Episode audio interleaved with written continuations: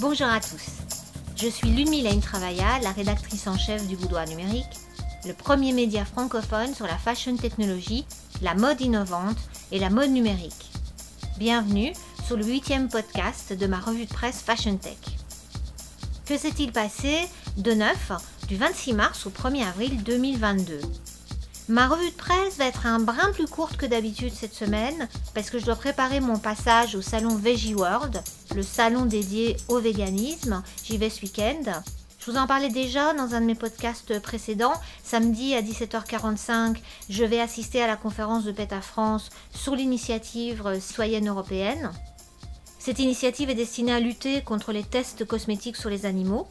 Mais en regardant la liste des exposants de plus près, j'ai remarqué que plusieurs marques françaises de maroquinerie et de chaussures véganes et plus durables étaient euh, présentes sur ce salon. Notamment des marques dont je vous ai déjà parlé sur le boudoir numérique, comme les baskets Moea euh, et Minuit sur Terre ou les sacs Ashoka Paris. Ces marques m'intéressent parce qu'elles utilisent de nouvelles matières innovantes véganes à base de pommes, de raisins, de cactus, d'ananas ou encore de céréales. Tout ça, c'est des alternatives au cuir d'origine animale. Mais il y a d'autres marques de maroquinerie végane que j'ai envie de vous faire découvrir en me rendant au salon Veggie World. Je pense notamment à Alénor Paris, à Biots ou à Oyan qui fabriquent leurs sacs respectivement en cuir de pommes, de cactus et d'ananas. Soutenir l'évolution de ces matières innovantes, plus respectueuses de l'environnement et des êtres sensibles, qu'ils soient humains euh, et non humains, prend d'ailleurs tout son sens à l'heure où l'Union européenne a dévoilé un document important. Euh, ça s'est passé le 30 mars. L'Union européenne a dévoilé sa stratégie pour des textiles durables et circulaires. Ça s'est fait par le biais de la Direction générale de l'environnement. Alors c'est quoi la Direction générale de l'environnement? C'est le service de la Commission européenne qui s'occupe de la politique de l'Union européenne sur tout ce qui concerne la protection de l'environnement, mais aussi la préservation de la qualité de vie des Européens. Le communiqué de presse de la Commission indique que cette nouvelle stratégie vise à plusieurs choses. 1. Rendre les textiles plus durables, réparables, réutilisables et recyclables. 2. Lutter contre la mode éphémère, les déchets textiles et la destruction des textiles invendus. Et enfin 3. Garantir que la production textile respecte pleinement les droits sociaux. Vous pouvez retrouver ce CP sur le site web de la Commission européenne, est également publié un FAQ qui explique les propositions de l'Union européenne d'ici à 2030. On peut y lire notamment que la stratégie soutient l'écosystème du textile dans sa double transition, écologique et numérique et qu'elle s'intéresse au mode de conception et de consommation des textiles, ce qui passe par l'analyse de solutions technologiques durables et de modèles d'entreprise innovants.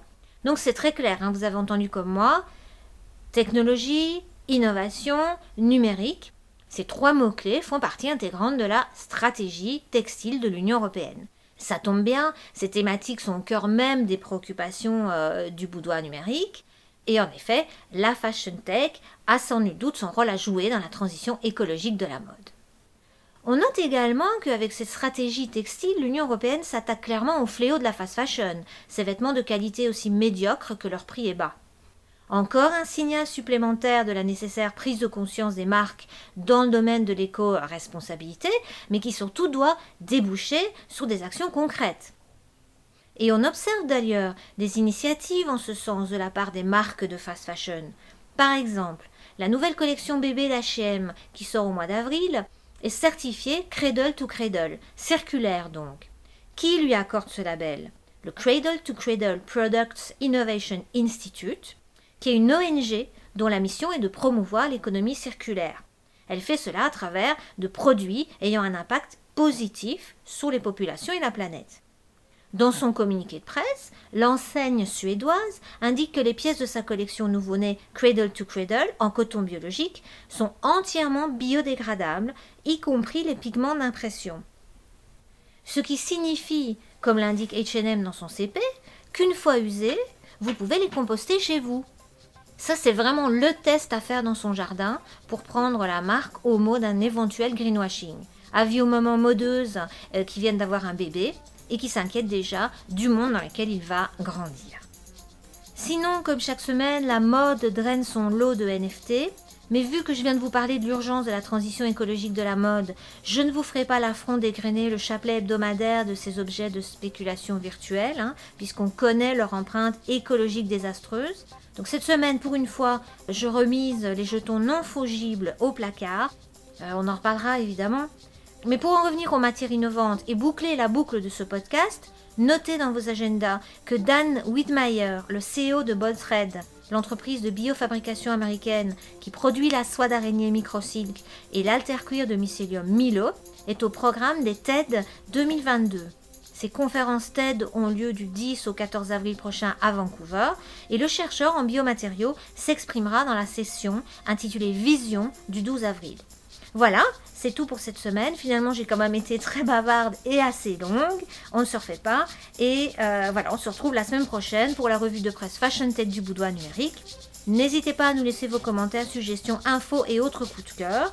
En attendant, comme le dit Monsieur Spock, live long and prosper. Live long and prosper.